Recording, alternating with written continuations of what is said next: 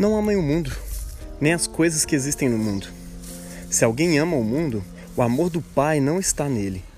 Porque tudo que há no mundo, a concupiscência da carne, a vontade dos olhos, a soberba da vida, não é do Pai, mas do mundo. E o mundo passa, e a sua concupiscência, mas aquele que faz a vontade de Deus permanece para sempre. Palavra do Senhor, demos graças a Deus. Meu irmão, minha irmã, muito bom dia, boa tarde, boa noite. Hoje é quarta-feira, ainda estamos experimentando esse tempo glorioso do Natal. Um tempo que não somente tem nos confortado com palavras de esperança no nosso lecionário, mas também nos confrontado e nos desafiado a viver uma vida íntegra, santa e justa, assim como aqueles que aguardavam o advento do dia do Senhor e foram surpreendidos positivamente pela chegada desse dia através do nascimento de Jesus. E a protagonista dessa nossa reflexão de hoje é Ana, da tribo de Assé, uma senhora muito velha, quase 84 anos de idade e que encarnava em sua vida as instruções que a gente acabou de ler na introdução desse podcast de hoje, escritas pelo apóstolo e evangelista João, sobre quem a gente meditou em nosso último devocional. E também começamos a leitura da sua primeira carta, na é verdade? E hoje nós estamos no segundo capítulo dessa carta, onde o apóstolo nos ensina a desapegarmos desse mundo o mais profundamente que a gente puder, porque aqueles que amam o mundo, o amor do Pai não está nele ou não está sobre ele.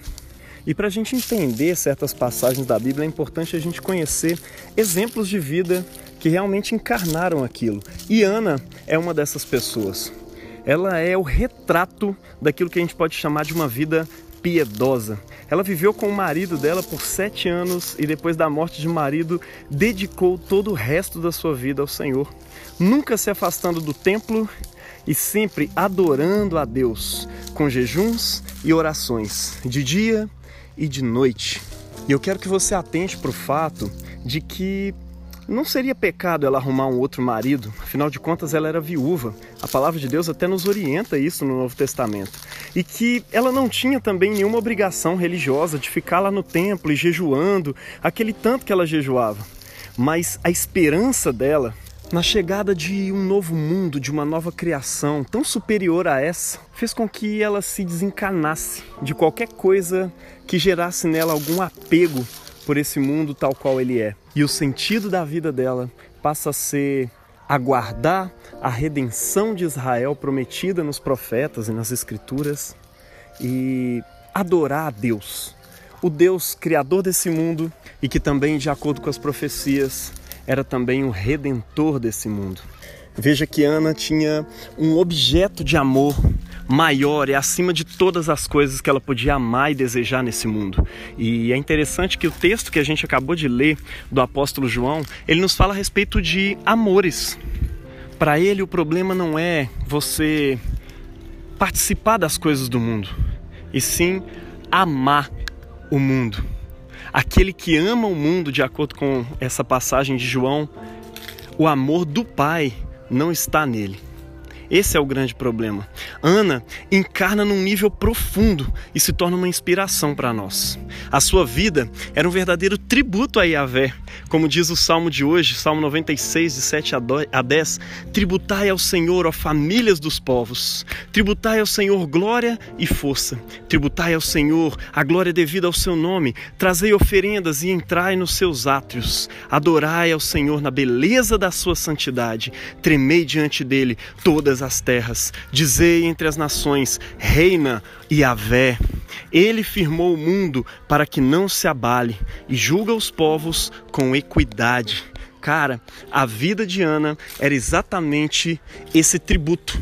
Você já parou para imaginar a sua vida sendo um verdadeiro tributo ao Senhor, uma verdadeira adoração, uma oferta de sacrifício vivo, santo e agradável, incluindo todo o nosso corpo, tudo aquilo que a gente faz, tudo aquilo que a gente pensa, tudo aquilo que a gente é.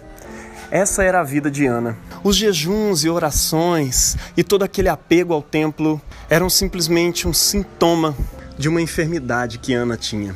Na verdade, uma enfermidade boa, Como diz no livro de Cantares, ela estava enferma de amor.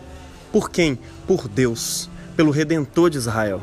Diante disso, os desejos e os prazeres desse mundo, ou seja, os demais desejos, os demais amores, eram nada se comparados com o que ela chamava de a redenção. Era essa a sua esperança. Tanto ela quanto Simeão, se a gente olhar o contexto dessa perícope, eram adeptos dessa esperança, ou seja, desse advento, que eles aguardavam com toda a sua alma, com todo o seu coração. E é interessante que ambos manifestam nesse texto um sentimento de completude ao finalmente ver a redenção de Israel, ou seja, o próprio Senhor Jesus. Mesmo ainda bebê, Simeão diz: Deus, agora tu podes despedir em paz o teu servo, porque os seus olhos viram a tua salvação, a qual preparaste a face de todos os povos, luz para as nações e glória para o teu povo de Israel. Ana, da mesma forma, se sente recompensada depois de tantos anos de adoração e de exercício de sua esperança mediante jejuns e orações diante de Deus. Ela dá graças a Deus depois de tudo isso, porque os seus olhos viram o próprio Salvador. E o resultado dessa busca é unir-se então ao movimento do reino, que desde já implicava no anúncio do rei a todas as pessoas. Ela não parava de falar dele a todos os que, como ela e como Simeão, aguardavam essa tal redenção em Jerusalém. Que eu e você hoje sejamos inspirados por essa santa mulher de Deus, seja no desapego com as vaidades desse mundo, ou com o pecado, outras coisas comuns da vida, em vista de uma gloriosa esperança que nós já recebemos e nossas mãos apalparam, ou seja, o próprio Cristo, o bem mais precioso que, se não tivesse sido dado a nós, nós nunca teríamos conquistado. Seja na adoração que ela prestava ao Senhor, em vista de não possuir mais outro bem nenhum, mas somente Ele, o grande amor de sua vida. Que não paremos de falar dele com todas as pessoas, proclamando o evangelho do reino de Deus por onde quer que passemos. Deus abençoe você na prática e na imitação dessa mulher de Deus. Em nome do Pai e do Filho e do Espírito Santo. Amém.